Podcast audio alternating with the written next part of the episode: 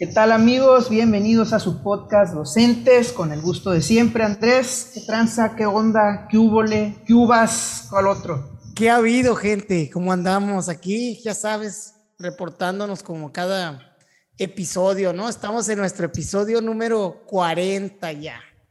Así es. Ya va pintando bien, ya van 40 40, más de 40 horas yo quiero platicando, Manuel. ¿Cómo ves? Y tenemos un anuncio que hacer, es que este 40 es el último. no, no, pues todavía le queda largo a esto, yo creo, pero, pero bueno, ¿cómo te has sentido tú? Tengo esa duda contigo. ¿Cómo te has sentido en estos 40 episodios? Pues ha sido, ha sido extraño, ¿no? Porque realmente tú sabes que no soy mucho de cámaras, no soy mucho, una persona que, que me exponga mucho, ¿no? Al estar en medios, cámaras ni redes sociales. Pero pues como es contigo con quien hablo, realmente no, no he sentido el choque, el impacto, que digas tú, ah, me siento que estoy grabando un video. Simplemente pues me meto mucho en el de que, ah, estoy hablando por Zoom contigo. Sí, sí. Ha sido muy padre, ¿no? A mí me ha gustado, ¿no?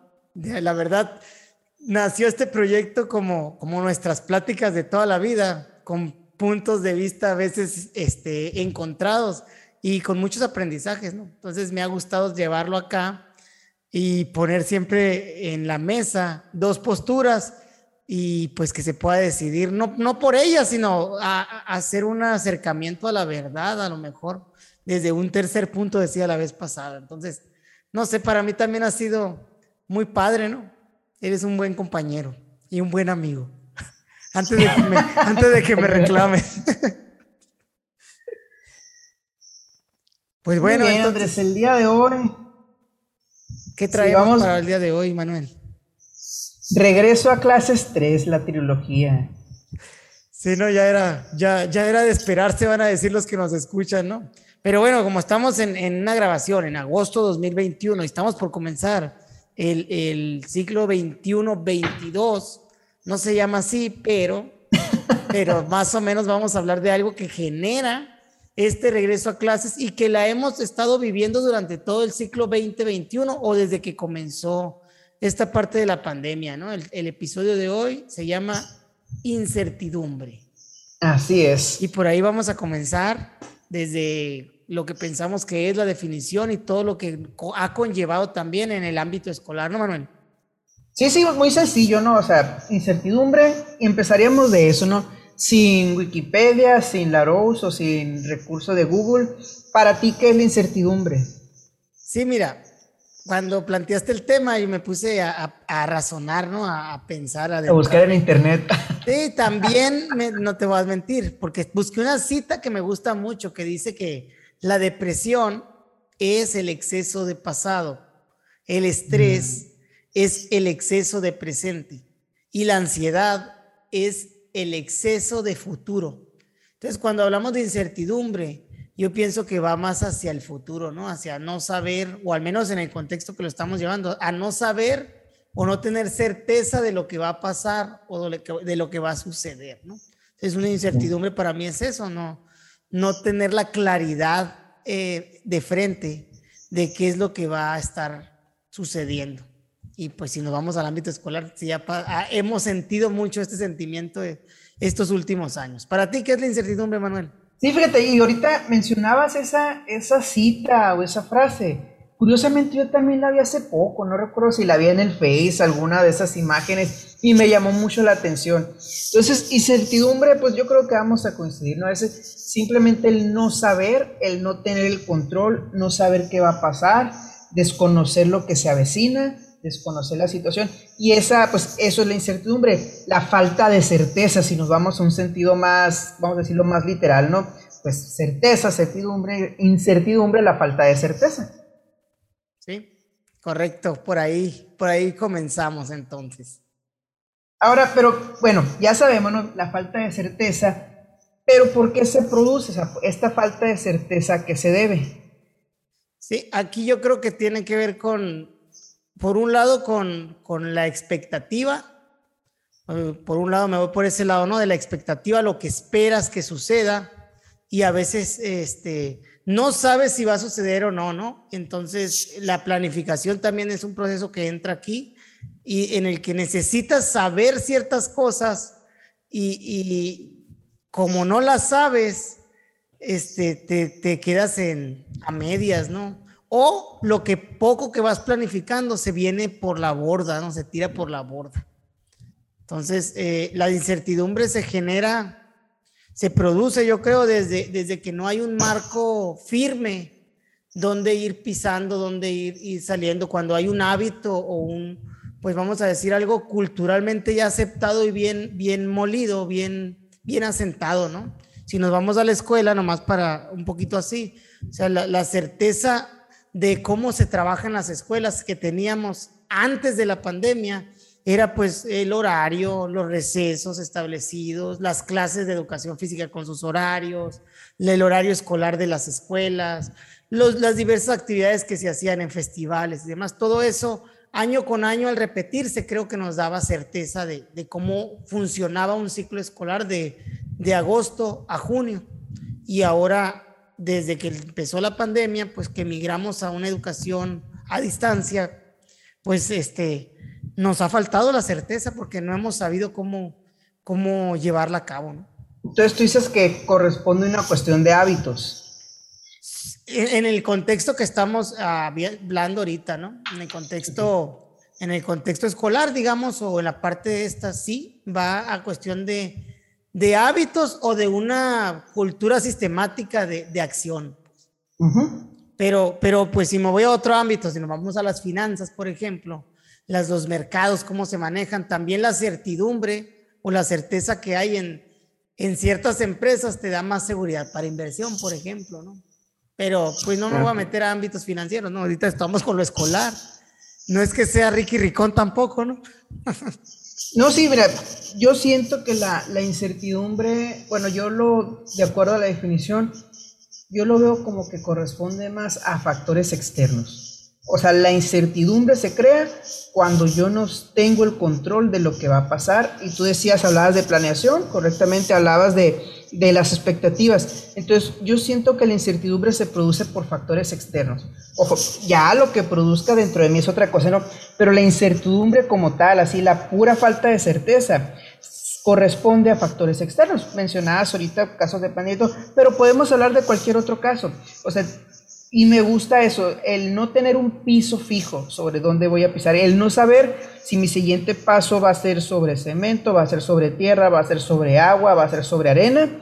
O sea, el yo no saber es lo que produce la incertidumbre, que no, no responde o no me corresponde a mí el decidirlo, sino que depende de otro. Y tú decías los mercados, entonces los mercados pues corresponden a factores externos, dependiendo, o sea, las múltiples cuestiones, factores que puedan influir. Ahorita pues hablas de la pandemia, entonces, pero yo siento, fíjate, que no había tanta incertidumbre cuando, bueno, sí cuando inició, pero hubo un momento en el que nos adaptamos.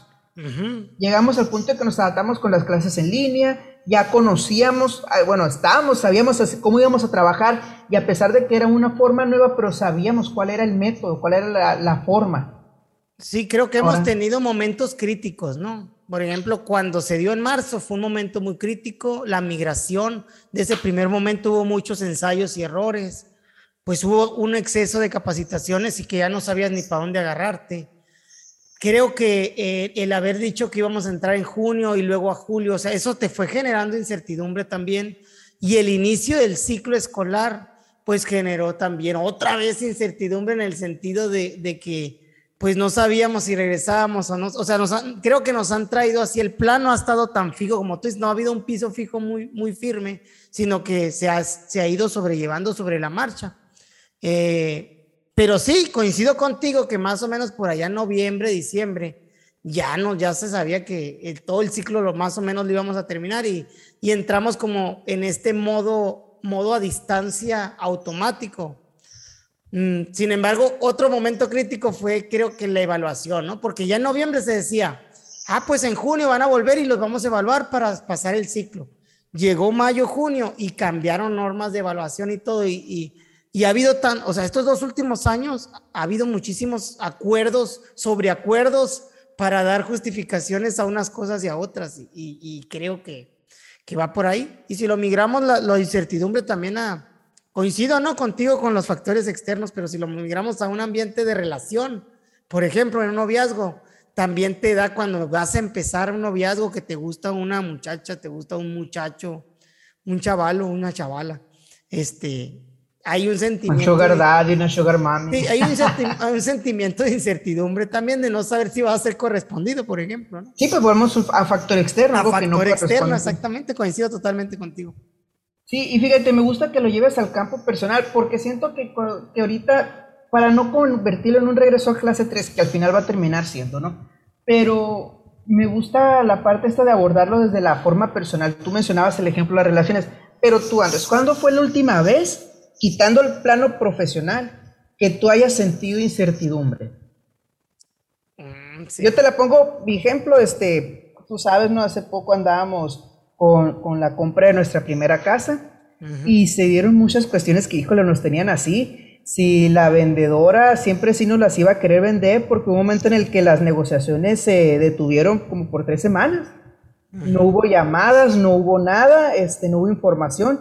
Nosotros, bueno, pues empezamos a buscar otra porque precisamente es la casa que estábamos rentando. No es como, ah, esa casa no, sino que nos vamos a tener que ir, vamos a buscar, pues empezamos a buscar, o sea, al no tener claro un piso, buscamos diferentes opciones, diferentes estrategias o, plan A, plan B, plan C, ¿no?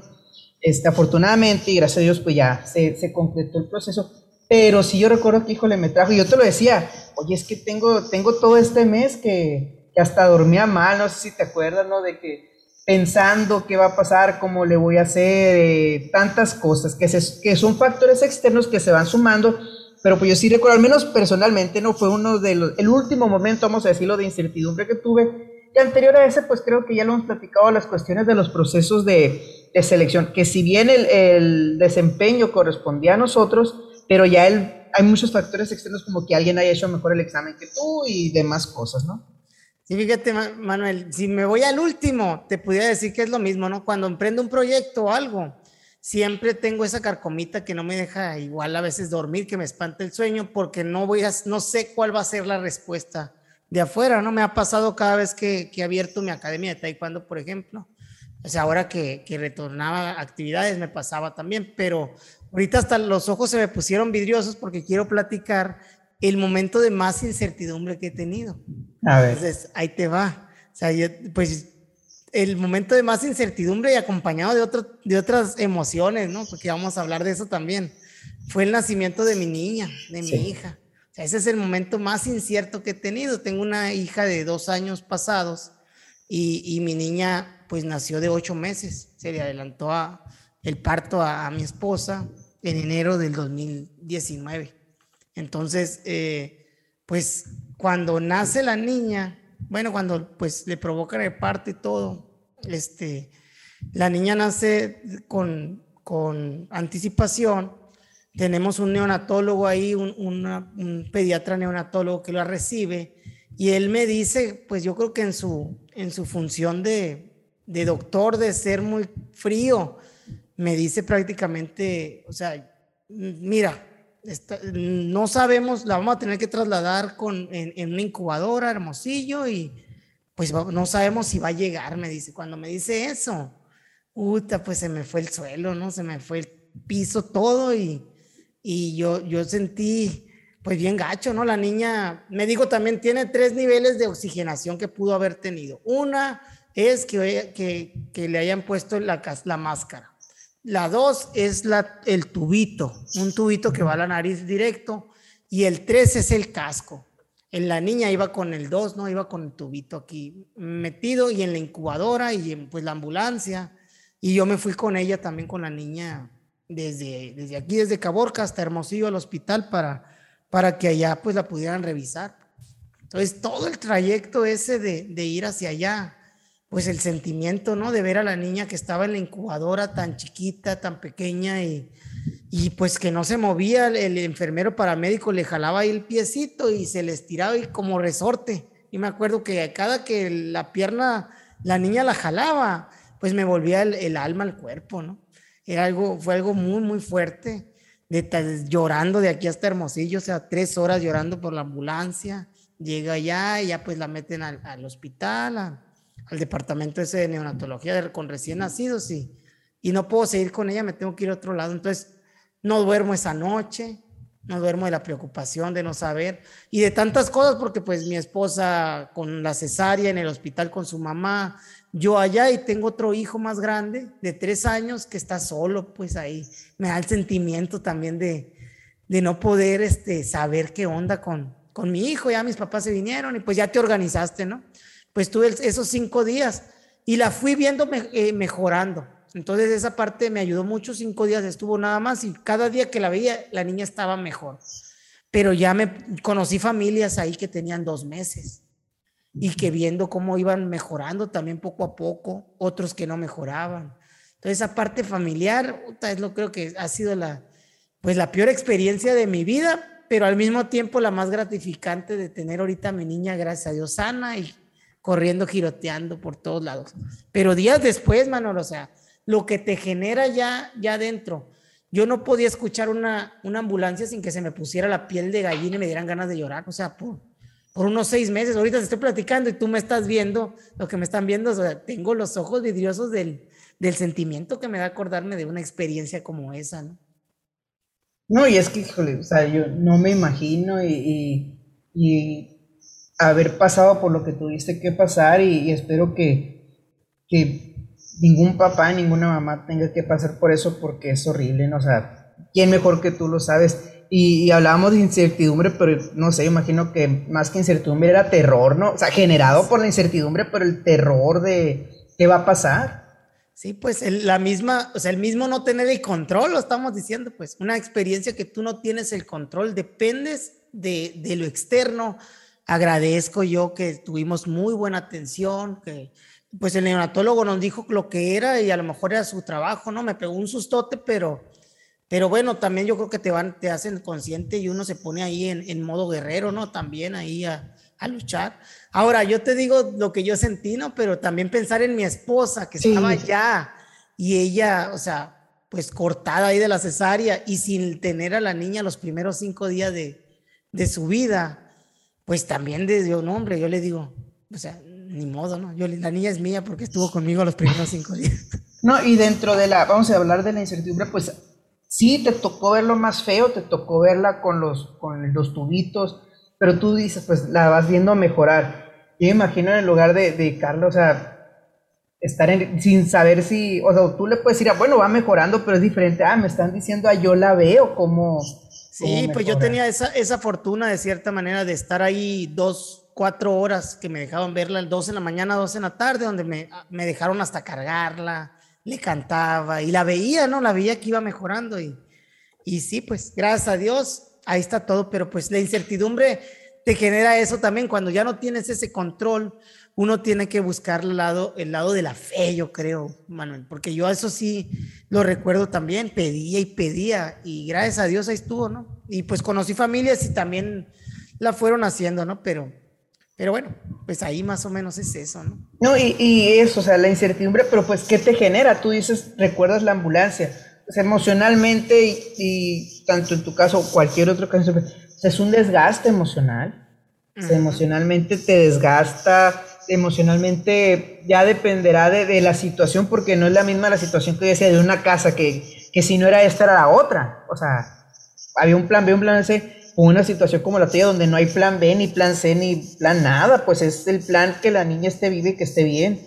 Entonces, el desgaste emocional que puedas sentir tú en tu caso extremo, cualquier otra persona en una cuestión de incertidumbre, y más cuando esta incertidumbre se prolonga, pues vemos las situaciones que tenemos ahorita de ansiedad, de depresión, de, pues al estrés le llamamos, lo, lo tenemos tan trivializado el concepto pero me gustó lo que decías, ¿no? La frase que dabas de inicio. Entonces, ¿qué efectos emocionalmente y posteriormente podríamos ir físicamente, pero qué efectos emocionalmente tiene esta, esta incertidumbre en las personas? Yo creo que la, te genera ansiedad, ¿no? Más que nada, como te digo, al ser algo fuera de control y asociarlo más a la parte del futuro, creo que está, que está, te genera esa, esa ansiedad de querer saber, pues más que nada, te pones ansioso de querer tener firmeza para poder tomar las decisiones que, que, puedas, ¿no? sea, quisieras tenerlo bajo tu control.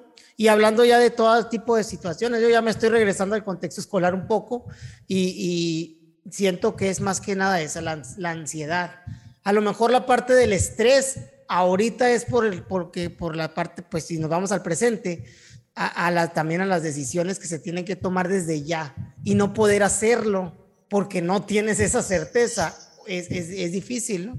Ahorita pues eh, lo que se viene para las escuelas va a ser un gran reto en cuestión de, de, de la atención a los niños por parte presencial y a distancia, pero, pero bueno, creo yo que ya poquito a poquito se van clarificando unas, unos detalles que nos van a permitir maniobrar, ¿no?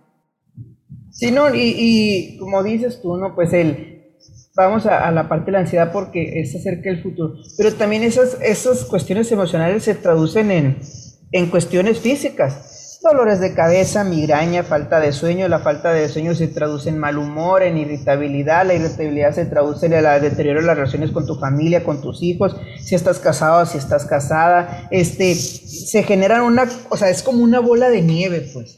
El, cualquier situación de, de falta de certeza o de incertidumbre depende de cómo la vamos tomando, porque ninguna persona reacciona igual, ¿no? Hay personas a las que le puede y les pesa más la cuestión de la incertidumbre que otras. Y yo siento que aquí tiene mucho que ver el, carácter. Habemos infinidad de, de, características dentro de cada persona, pero hay una que a mí me llama mucho la atención, que es el, el control. O sea, hay personas que son muy controladoras, hay personas que son muy aprensivas, y siento que a este tipo de personas les afecta más la incertidumbre. ¿Por qué? Porque quítale el control a alguien que está acostumbrado a tenerlo o a alguien que es controlador. Y controlador no me digo como que cuando pensamos en controlador pensamos en la típica imagen del hombre que no deja actuar a su esposa o el hombre que no deja actuar a su novia. Controlador puede ser de muchas cosas. Controlador es yo lo voy a hacer porque yo, yo tengo que estar seguro que se hizo bien. Que le llamamos perfeccionista también. O sea, el, el control o la, la característica controladora se manifiesta de muchas maneras. Los del trastorno compulsivo obsesivo también, ¿no? De tenerlo todo derechito, por formas, así, acomodadito. Sí, y fíjate que creo yo que en el magisterio es, es, un patrón que se puede repetir mucho porque el maestro y la maestra tienden a, a tener en control la parte de su aula, en por ejemplo, hay algo que le llamamos el control de grupo, ¿no? Y eso mismo se traslada a veces a la familia, a que quieran controlar todo lo de la familia. De hecho, por eso dicen que las maestras son bien mandonas, ¿no? Dice, las maestras son bien mandonas, dice, pues, porque la, la costumbre de, de, una maestra o de, es, es, dar órdenes en un salón de clase, estar instruyendo. Entonces, te sigo, te sigo muy bien con esta parte que dices del, del control. Y si me voy a una habilidad, eh, yo me iría a la inteligencia interpersonal de las siete inteligencias de Howard Gardner, perdón, eh, la inteligencia interpersonal en la cual pues uno aprende a controlar un poquito, aprende a manejar, me gusta más la palabra, eh, de la situación emocional, pero ya desde lo interno, ¿no?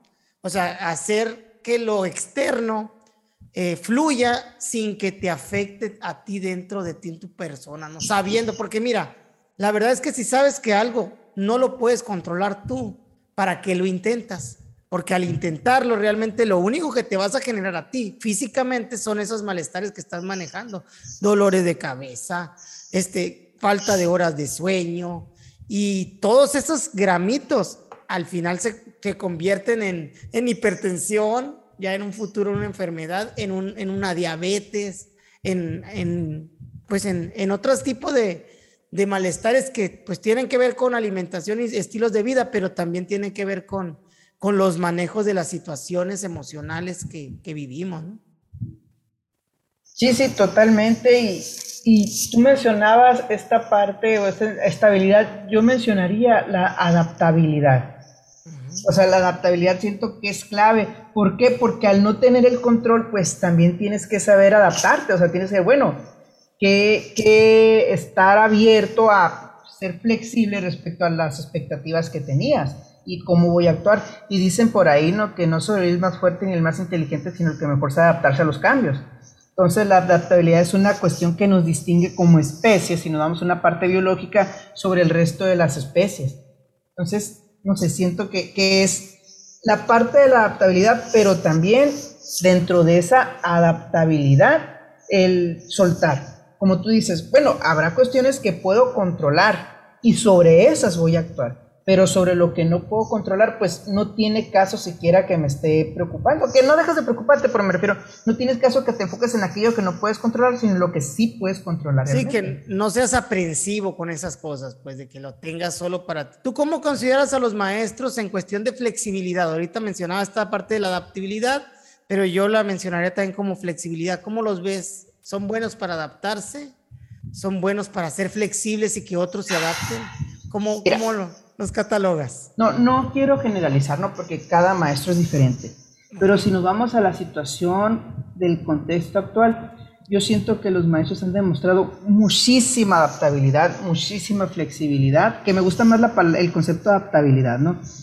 Eh, pero cuando tú les das un plan a seguir, no, no, o sea, como te digo, tú dijiste de los picos, ¿no? De incertidumbre. Bueno, dentro de ese pico de incertidumbre, hubo una ruta a seguir. O sea, ok, en su momento no sabíamos cómo hacer y ya cuando está trazada la ruta, bueno, por ahí nos vamos y te vamos a apoyar. Pero el detalle, y si lo quieres trasladar a esto, es que esa ruta que te dicen cambia cada dos semanas, cambia cada semana, cambia con una declaración presidencial, cambia con una cuestión que tú quieras. Allá está el camino. Bueno, los maestros dicen, ok, no estoy de todo convencido, pero dentro de esa flexibilidad o de esa adaptabilidad, sé que tengo, que tenemos que, hacer esos cambios y buscar la manera de, buscar el bienestar mayor o bienestar superior de niños, niñas y adolescentes. Entonces vamos a trazar. Y de repente da cinco pasitos y resulta que dices, no, por ahí no era.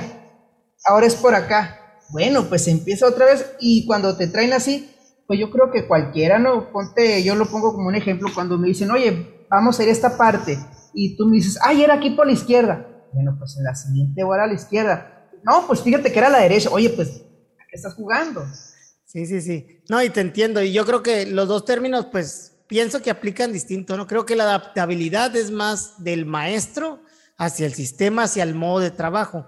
Y la flexibilidad, yo te la decía más del maestro, o la, o la estaba queriendo situar del maestro hacia la enseñanza que estaba dando con los alumnos. Ya ves que este año se ha hablado mucho de, ser empático, mucho se habla de la empatía con los padres, con los niños. De hecho, hasta se ha cuestionado porque se ha pensado que ha faltado de cierta manera empatía en algunos ciertos momentos de parte de la, de la autoridad hacia los maestros, ¿no? También se, se ha cuestionado, ¿no? Pero no es el tema, ¿no? Más que nada. Tengo, tengo una historia que contarte y a ver si me va a pasar de esas veces que me da la cruda. ¿Cómo dices tú?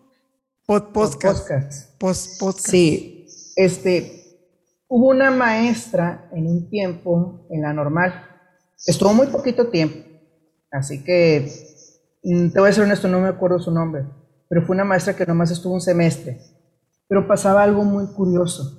Esta maestra creo que en el segundo tercer semestre, no, no te quiero mentir. Este, yo tengo un gran respeto y admiración por los maestros de normal porque no era lo que te enseñaban, era cómo te lo enseñaban. O sea, no sé, siento que, que como maestros dejamos muchas veces esa huella. A lo mejor está mal que lo diga, pero muchas veces a los niños se les va a olvidar lo que tú le enseñaste, pero se van a acordar de cómo se lo enseñaste.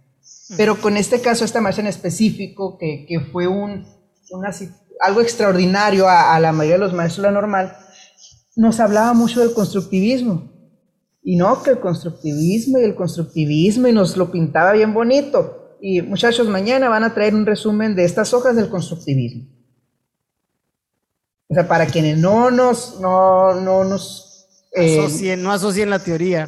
Ajá, pues el constructivismo es todo lo contrario a, vas a hacer un resumen. Es que tú estás construyendo tu conocimiento, el maestro es, es solamente un, pues te guía, te orienta, pero quien lo hace eres tú. Y es a través de una variedad de actividades y no unas actividades mecanizadas.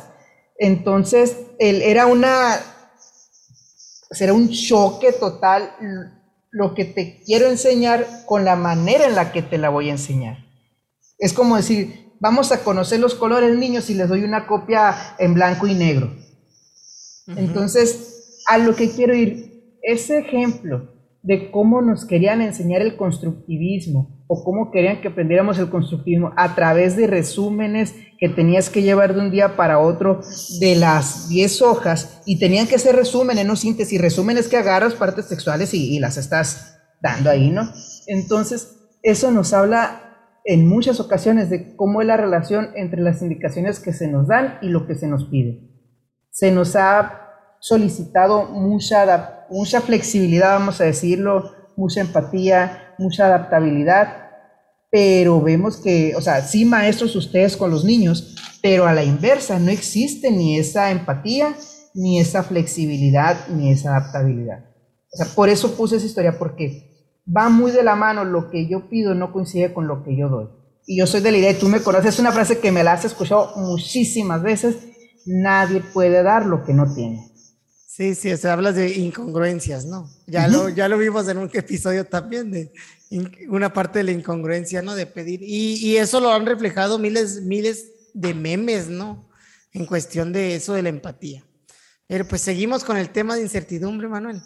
Sí, sí, mira, y dentro de esta incertidumbre, pues hablábamos de la, de la adaptabilidad, hablábamos de cuestiones como la inteligencia interpersonal y lo demás, pero como que lo estamos tomando muy negativo. ¿Tú crees que se puede aprovechar la incertidumbre para bien? O sea, o bueno, o se puede aprovechar la incertidumbre de manera general. Mira, yo creo que cuando estamos viviendo cualquier proceso, y esto tiene mucho que ver con, desde mi punto de vista, de cuando te mueve en el mundo, ¿no? O sea, cuando, cuando te cambia la vida por algo, siempre puedes aprender, siempre puedes aprender. Entonces yo creo que son momentos en los que vamos a aprender. A lo mejor ahorita no lo sabemos, pero sí hay que tener bien abiertos los ojos, las orejas y, y ser muy, muy cautos en, en, lo que estamos viviendo, porque en esos momentos de incertidumbre creo que hay grandes aprendizajes, ¿no? Pues me regreso a, a la situación que yo viví y o sea, yo soy otro a raíz de, lo que viví. Valoro mucho más la familia, valoro mucho más la, vida. O sea, es, algo que me cambió y me marcó la vida. Yo nunca me imaginé eh, cómo, cómo era vivir algo así. Nunca, no se lo deseo a nadie, ¿no? Obviamente nadie quiero que lo, que lo viva, ningún padre y ninguna madre, nadie, ¿no? Pero yo sé de mucha gente que vive situaciones en la familia y demás. Y que haberlas visto de lejos, o sea, no es lo mismo, pues, no es lo mismo que haberlas vivido. Hoy eh, valoro mucho más a esas personas también que, que después de haber vivido algo así con, con sus hijos, pues lo, lo salen adelante, pues salen adelante con ellos. O independientemente cuando hay algo peor, porque, pues, gracias a Dios, lo mío, pues, ahí está la niña, pero a veces que se va, pues, más, más fuerte y tienen que sufrir un duelo y, viven después de eso y, aprenden y, lo saben llevar. Entonces, eh, valoro mucho más la vida, valoro mucho más la familia. Entonces, creo yo que, que son momentos para aprender. Si la incertidumbre la podemos poner de un lado positivo, yo la pondría que nos genera grandes aprendizajes, siempre y cuando los veamos, los aprendamos a verlos, pues porque a veces los tenemos enfrente y no los vemos, estamos con los ojos cerrados, ¿no? Pero ya eso tiene que ver con la adaptabilidad y tiene que ver con la inteligencia interpersonal de cada, de cada persona, de que sepa manejar y actuar pues eh, en la situación, ¿no? Mi maestro me recordaba una, decía, piensa rápido, actúa de inmediato. Aquí también en incertidumbre es algo, algo parecido, ¿no? Cuando veas, piensa rápido, cuando veas ese granito de certeza, pues agárrate de ahí y vete por ese camino y vele, vele pues, este, creando una, crea más certeza desde, desde ese punto que puedas tener, ¿no? ¿Tú qué crees que nos, que nos pueda, pues, algo bueno en la incertidumbre general? Sí, sí siento que se puede aprovechar la incertidumbre. Hay una frase que mi esposa, imagino que es que de esas frases famosas, pero una vez mi esposa la, la compartió y me gustó mucho. Ningún marinero se hizo en un mar en calma. Entonces, va muy relacionado a lo mismo. Obviamente se escucha muy romántico que tú y yo lo estemos diciendo ahorita, no, pues es que, bueno, sabemos que en el momento de la incertidumbre, pues no lo, no lo ves así, es como decir que en el momento de la tormenta estás pensando, bueno, pues después de la tormenta ya voy a poder decir que sé navegar. No, o sea, como tú dices, hay que a lo mejor de momento no ve la oportunidad, pero esa adaptabilidad te hace que al tiempo tú voltees hacia atrás y digas, ah, ok, esta incertidumbre me sirvió para esto. Ahora, si se puede aprovechar la incertidumbre, voy a manejarlo en un contexto muy general, como tú dices ahorita, no somos este eh, Ricky Ricón ni, el máster Andrés este, Morales. Máster Morales y máster Silva. Sí, pero también es curioso cómo dentro de muchas, de muchos periodos de crisis, también ha habido gente que las ha aprovechado y ha, o sea, ha hecho lo que nunca había hecho en su vida. Son casos excepcionales, lo entiendo. Entonces, para no irnos muy a la parte soñadora, que sí existe y me parece muy importante porque siempre nos encasillamos, siempre nos enfocamos solamente en lo negativo. En las crisis hay gente que la ha sabido aprovechar y ha cambiado su vida totalmente para bien. Pero bueno, dejándolo en una forma más general, sí se pueden aprovechar. ¿Cómo? Estando abierto al, cambio, aprendiendo. Igual es, uno, es un momento para aquellas personas que durante mucho tiempo eh, tenían esa necesidad de tener el control, hablábamos de personas controladoras eh, o aprensivas, es un momento importante pues para empezar a, aprender a soltar. No es fácil y llevará terapia en muchos casos, eh, y cuando hablo de terapia hablo de una terapia profesional, o a lo mejor llevará periodos grandes de reflexión si hay una persona que lo puede hacer por sí misma, pero pues es un momento para aprender a soltar, aprender a, a reorganizar nuestra escala de prioridades, ver, como tú dices, valoro más la vida. Entonces, habrá gente que a raíz de la incertidumbre, pues ha, ha pues, puesto su, su, escala de prioridades de una manera diferente y le ha dado el valor que debe de tener. Entonces, yo siento que sí se puede aprovechar. ¿Y cómo lo pudiéramos aprovechar? O bueno, sí, vamos a decirlo, ¿cómo aprovecharla o no verse afectado negativamente? Primero que nada, estar abierto al cambio. Yo creo que sería de lo primero. ¿no? seguimos con esta adaptabilidad. No digo que nos guste y no digo que estemos de acuerdo, pero sí estar abierto al cambio. Y no estoy hablando de una situación específica ahorita, porque mucho de esta incertidumbre al final, a lo mejor el paso que damos es un paso sobre espinas y no nos gusta.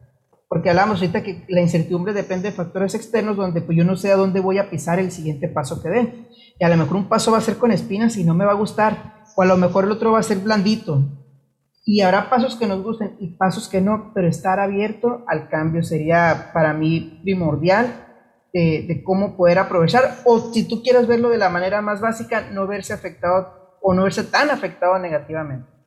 ¿Sabes cuál pienso yo también que es una, una característica que, pues que necesitamos o, podríamos aprovechar o, o, que te puede ayudar mucho? Pues es la paciencia también. Fortalecer esa parte paciente, porque mira, vamos a poner ejemplo del marinero. O sea, estás hablando de un marinero cuando hay unas olas ahí grandes. O sea, tienes que saber el momento exacto por donde la ola va más pequeña, por decir, para ponerte ahí o para moverte para allá. Igual en un camino incierto, nublado, así, una tormenta de arena, que una vez me tocó una tormenta de arena viniendo de Peñasco a, a Caborca, que nos tuvimos que parar. Entonces, hay que aprender, estuvimos, pudimos detenernos para que pasara lo fuerte, pasamos a un lado para que un carro no nos atropellara ni nada y esperar un rato, o ser pacientes. ¿Para qué? Pues para que pase lo, lo, fuerte, ¿no? Yo sé que ahorita lo traslado al contexto escolar y, y es bien difícil porque cada minuto, cada hora que pasa, que no sabes, pues te genera estos malestares emocionales y físicos. Y también el problema ha sido no tanto que no tanto es la incertidumbre de, no saber, sino que sabes que lo que estás haciendo termina estando en balde porque mañana pasado cambian las cosas por, como tú dijiste, con, comentarios o por, por otro tipo de factores externos que nos están moviendo la organización en las escuelas, ¿no? Entonces ya, se acerca el día y estamos ahí, Pero pues también aprender a, a detenerse uno y no engancharse con, con el flujo, pues con el flujo esta que hay y ser paciente, ¿no? Sí, lo dices bien, eso del flujo. Eh, algo que a lo mejor, como digo, bien o mal, yo he estado comentando últimamente con, con los directores y supervisores, o sea, hay que hacer lo que podamos hacer y lo que no se puede hacer, pues no se puede hacer, así de sencillo. Y muchas veces el principal conflicto es que queremos hacer cosas imposibles. O sea, o queremos controlar cosas que no están en nuestro control. Y vamos a lo mismo, suena muy simple, pero lo que se puede hacer hay que hacerlo. Lo que puedes controlar, controlar. Y lo que no, pues no, y ya. No te quieres la cabeza tratando de controlar cosas que no puedes controlar. Sí, pues sí, porque ya hablamos de cómo están las escuelas, las condiciones y demás. O sea, si no lo han visto, véanse a los episodios eh, pasados donde, donde hemos dicho eso, pero hay cosas que no van a poder hacer las escuelas. curiosamente, trasladándolo un poquito a, esta situación, he recibido varias llamadas estos días de que es que me dicen, maestro, la escuela no tiene luz y no tiene agua, ¿y cómo vamos a iniciar? Pues no van a iniciar. o sea, así es sencillo. No van a iniciar en este momento porque no pueden iniciar. Obviamente la intención es que la mayoría de las escuelas puedan iniciar en su momento, pero si la escuela no tiene luz y no tiene agua, ¿cómo vamos a hacer a unos niños a esa escuela? Pues no puede y no puede. Y verás qué difícil es, es, convencer. Mm, o que te comprendan, no que te comprendan. Qué difícil es aceptar que te digan eso.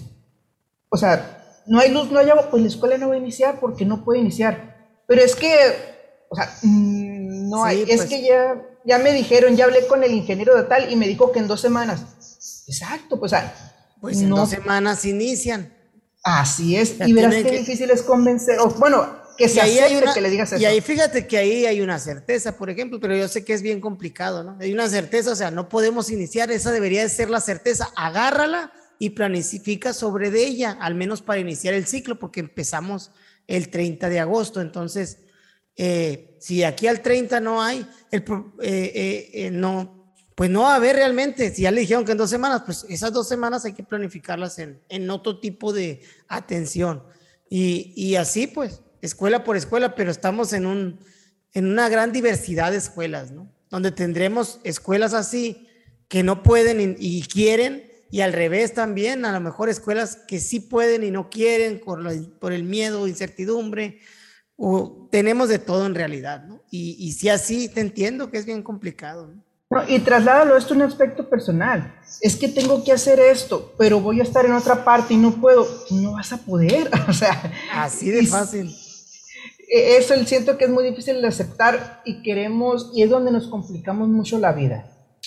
Y digo, no, no hablo de cosas en general, no hablo de detalles a lo mejor, pero me refiero al soltar, o sea, reconocer cuando no puedo y de plano, o sea, soltar si ya no puedes. Así es. Pues sí, la verdad es que sí debemos de, aprender a soltar, yo creo que eso es algo.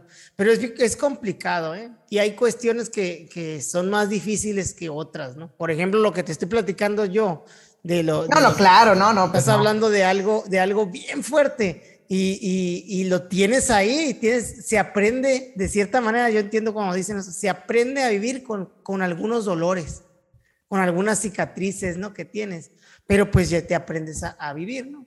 Entonces, eh, pero sí, en cuestiones más banales como, pues No, pero y ahí que te diga, ejemplo, pero ahí aunque tú quisieras, o sea, tuviste que soltar a tu niña con los doctores, no te metiste tú. Sí por más que hubieras querido y sabes que yo quiero estar con ella, yo la quiero curar, porque qué más no quisiera cualquier papá de meter y sabes que yo te voy a inyectar, yo te voy a sobar, yo te voy a curar.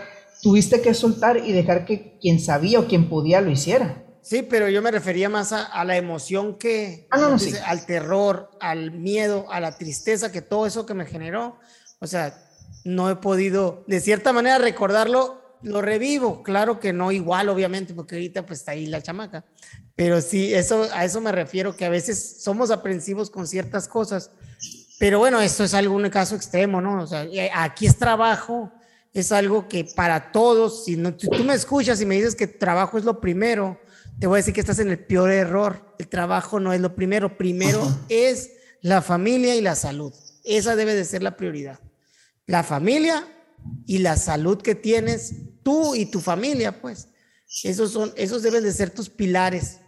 Entonces, el, trabajo es algo secundario que sí, gracias al trabajo podrás tener un nivel de vida más o menos o lo que tú quieras, pero no lo es todo, ¿no? Lo, o sea, es más importante la parte familiar, la parte personal que, que puedas vivir. Que, que, como te digo, a lo mejor te falta un trancazo bueno para que aprendas esa parte, ¿no? Digo, Ah, escuchaba a Yoko y Genji el otro día y que decía que hay dos maneras de aprender nada más, dice, a los golpes y a los golpes de otro. Se decía, si yo veo a un amigo que va bajando de un cerro y me dice, yo, no, viene todo sangrado y me dice, no, por ahí no hay camino. Yo no, yo no subo por ahí, aprendo de ahí. Pero hay gente que se va, a ver, y que se va y, y regresa sin dientes y dice, oh, sí, no hay camino. O sea, y se repite. Sí, pues es a, a, base de golpes y a los golpes de otra. Entonces, aprovecha esta historia que te estoy contando para aprender de mi fregazo. Lo primero es la familia y la salud. Trabajo puede ser algo secundario, cosas materiales que quieras, algo secundario, terciario si quieres.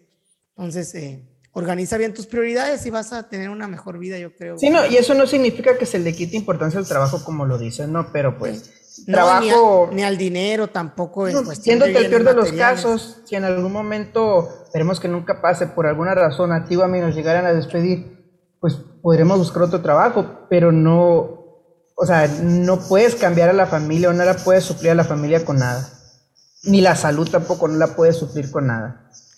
Sí, hay una historia de Steve Jobs también, ¿no? De eso, ¿no? De que está en el hecho de su muerte a los 55, 56 años, en bata, con todo el dinero del mundo y que quieras, y sin poder caminar y, pues valorando la parte de la salud, que muchos de los problemas que tenemos de salud, pues no, se, no son en raíz problemas, o sea, se, se vienen de situaciones emocionales, en muchos casos que se terminan concretando en una enfermedad física. Y pues la medicina tradicional te trata los síntomas y te los va parando, pero mientras no resuelvas las raíces de esos problemas que puedas tener, físicos, mentales y espirituales, pues no vas a poder este, sanar, ¿no? Entonces, eh, qué curioso.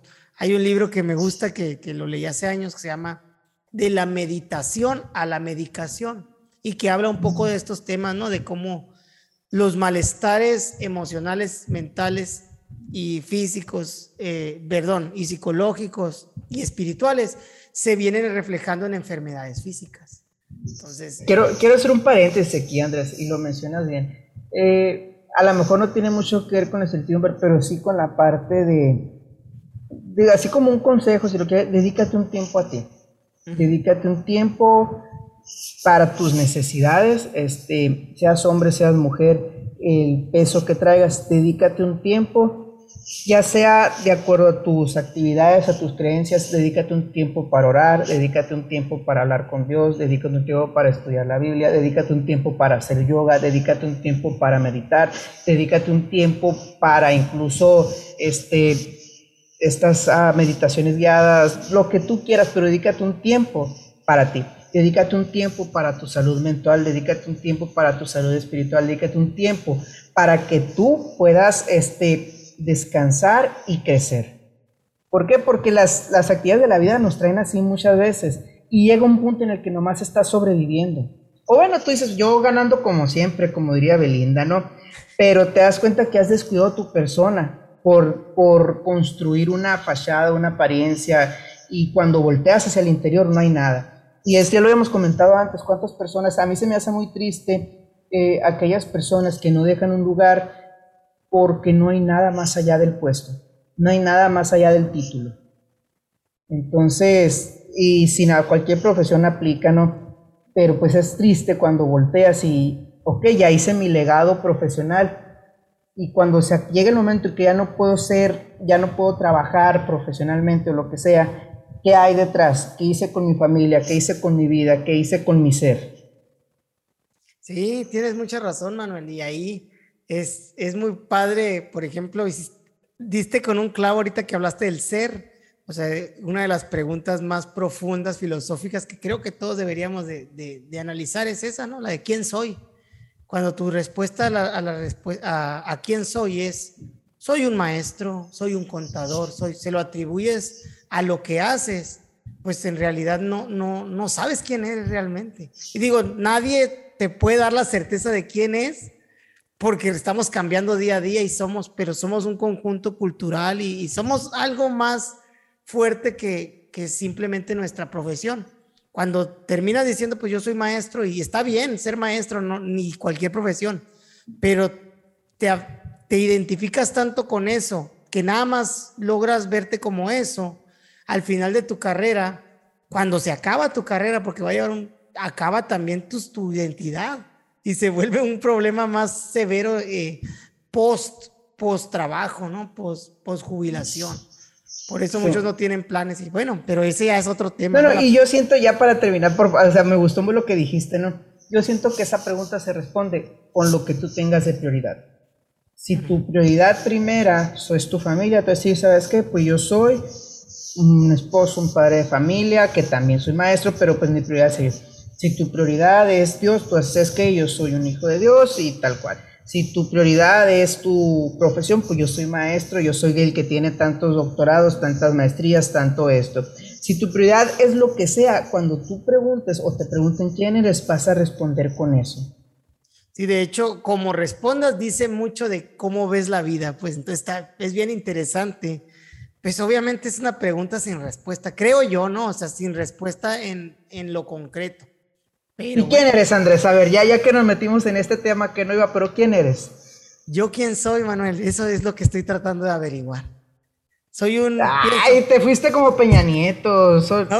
No, yo pienso que soy un aprendiz de la vida. Yo me, yo, me, yo me defino a mí mismo como un aprendiz de la vida, que trato de ir aprendiendo de todo, ¿no? Entonces, con una mentalidad de, de aprendiz, pues trato de que en los diferentes contextos que estoy, pues eh, ir aprendiendo. Por ejemplo, si hablo de la familia, soy, soy un padre, que estoy, soy alguien que está aprendiendo a ser padre, pero soy alguien que está aprendiendo a ser hijo también. Soy alguien que está aprendiendo a trabajar en esto de la educación, desde la función que estamos, pero al mismo tiempo, no sé, no sé, a mí me gusta mucho eso ser aprendiz. Y aquí valoro y siento que esa parte la tiene mucho la maestra Gaby Seo, que le mando un saludo hay una foto que subió y que dice, esto refleja mucho de lo que soy y trae una mochila y creo que ella va también por la vida siendo aprendiz. Y no sé, yo también traigo una mochila conmigo y creo que es parte de, decir, voy por aquí aprendiendo lo que puedo, de todo, ¿no? Me gusta escuchar podcasts para ir aprendiendo ahí. De ahorita que ando metido mucho en escuchar de filosofía, ando como que muy acá de, de, de las reflexiones que, que hago a través de las preguntas. Y ah, digo, pues también soy esa parte, ¿no? Por la parte del taekwondo, pues soy alguien que ha sido formado en, en la parte espiritual mía, creo que va por ahí. Entonces, siento que sí, sí me conozco, trato de conocerme, al mismo tiempo, pues voy, voy aprendiendo, disfruto mucho de la música, soy una persona que a la semana toco la guitarra unas cuatro o cinco veces, el ukulele, la guitarra, el acordeón, lo que me encuentro ahí, ¿no? Pues ahí más o menos eso es lo que, lo que siento que soy pero si me voy a lo profundo, pues soy un ser, ¿no? Como soy un ser vivo, ¿no? En lo más natural. Sí, como las plantas y los animales que estamos aquí. ¿Tú quién eres, Manuel? Yo pues yo soy una persona a quien Dios ama mucho porque a pesar de todo lo que soy, tanto bueno como malo, tengo la bendición de contar con una maravillosa esposa, con unos hermosos hijos. Eh, me puedo considerar un hijo de Dios y que tiene la fortuna también de trabajar en algo que le encanta, que tiene la fortuna de haber, eh, de estar en una función que fue, que no puedo decir que fue por, por obra mía, sino fue por obra de Dios, y que dentro de todas esas fortunas y esas bendiciones que tengo, pues también busca cada día crecer, busca este, tratar de ser una mejor versión de sí mismo, y pues trata de, impactar o trata de, cumplir el propósito que tiene en su vida.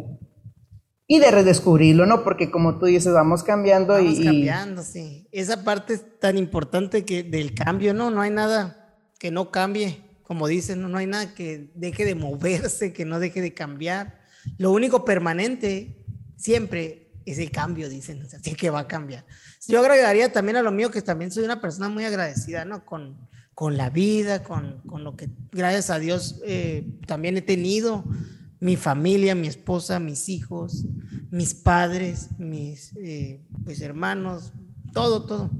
Siento que sí, sí trato de agradecer a diario y más por las experiencias que pues ya te, ahorita que conté, por ejemplo, esas partes te, da, te dan, te vislumbran y te hacen que, que pienses distinto, ¿no? Porque pues tú me has conocido también en un modo trabajador, modo a dejar de lado ciertas cosas y, son sacrificios. El tiempo es el mayor recurso que tenemos y es finito, es limitado, entonces tenemos que aprender a organizarlo de tal manera que podamos manejar un equilibrio, pues que quieras, ¿no? Que, depende de lo que tú quieras, va, va a ser como lo distribuyas, pero sí poner en orden tus prioridades y, y, vivir una vida, pues que merezca ser vivida, que valga la pena, ¿no? Pues muy bien, Andrés. Este, nos salimos un poquito del tema, pero está muy interesante el quién soy, quiénes somos. Y para cerrar, más allá de cómo estamos afrontando la incertidumbre como maestros, pues creo que ya hemos platicado mucho, ¿no? En, en episodios anteriores, me gustaría cerrar con consejos, consejos para estos tiempos de incertidumbre. Muy bien, me parece perfecto. O no solamente para estos tiempos, no, puede ser para cualquier momento, para cualquier tiempo de certidumbre. Sí, creo que ahorita adelantamos un poco, ¿no? A, la parte de, esto, ¿no? De, de, del, o sea, ¿qué consejo le podríamos dar a alguien que está situado en una situación en la que no tenga control? Pues que y, no, y no hablo de una situación extrema, ¿no? Que a lo mejor puede ser casi, no. En general, de certidumbre en general.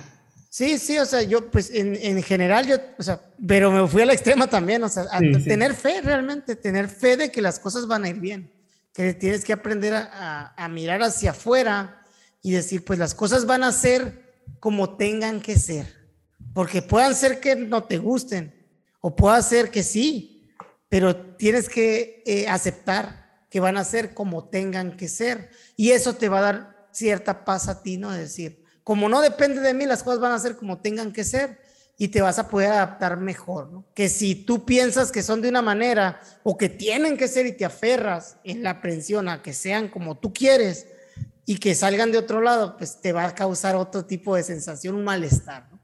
Entonces aprender a decir eso, confiar, tener fe y decir las cosas van a ser como tengan que ser.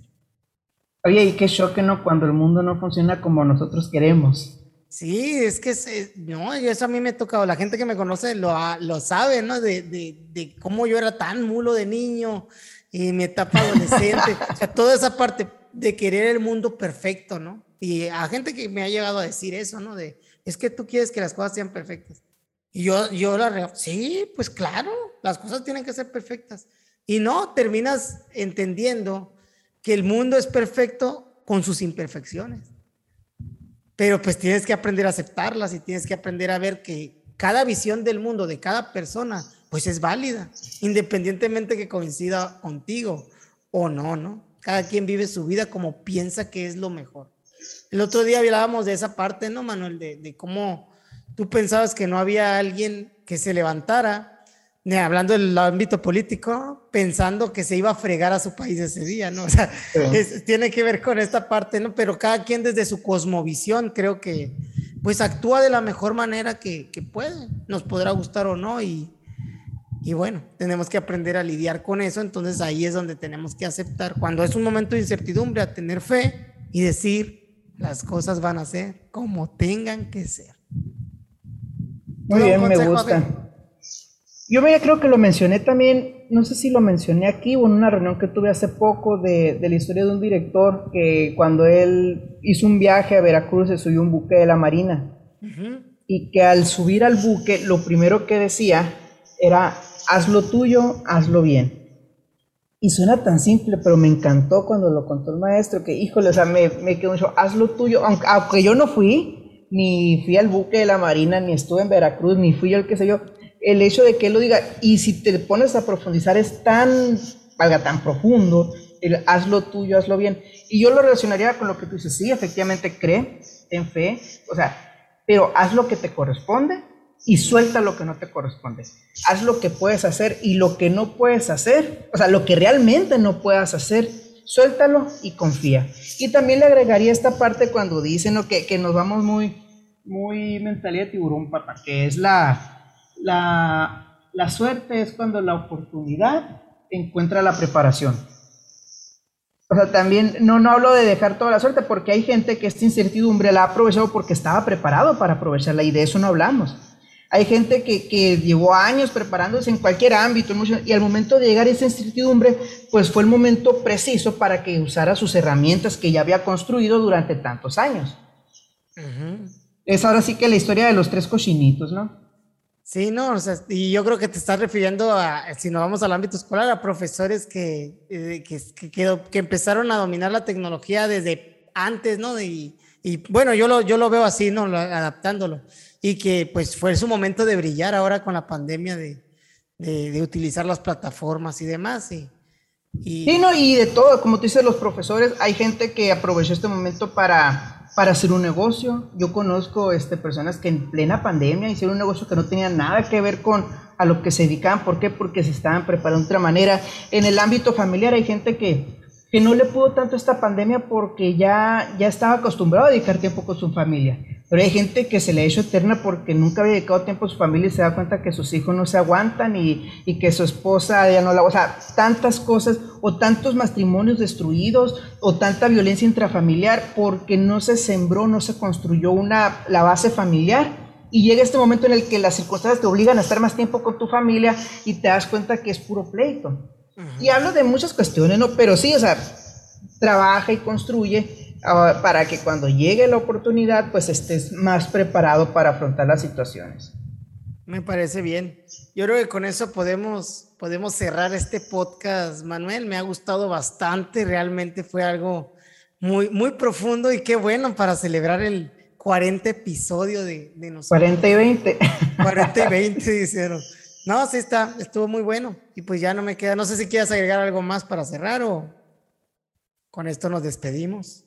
No, no, que igual lo que decimos aquí no significa que estemos a favor o en contra de ninguno de los comentarios. Ya quienes nos han escuchado y visto conocen más o menos por dónde nos orientamos, ¿no? Nuestra postura respecto a lo que está pasando. Pero sí, dentro de todo, pues la, la adaptabilidad, perdón, ante la incertidumbre y todo lo demás que hemos contado es clave, ¿no? O sea, la incertidumbre va a estar, no se va a quitar nomás porque no nos guste.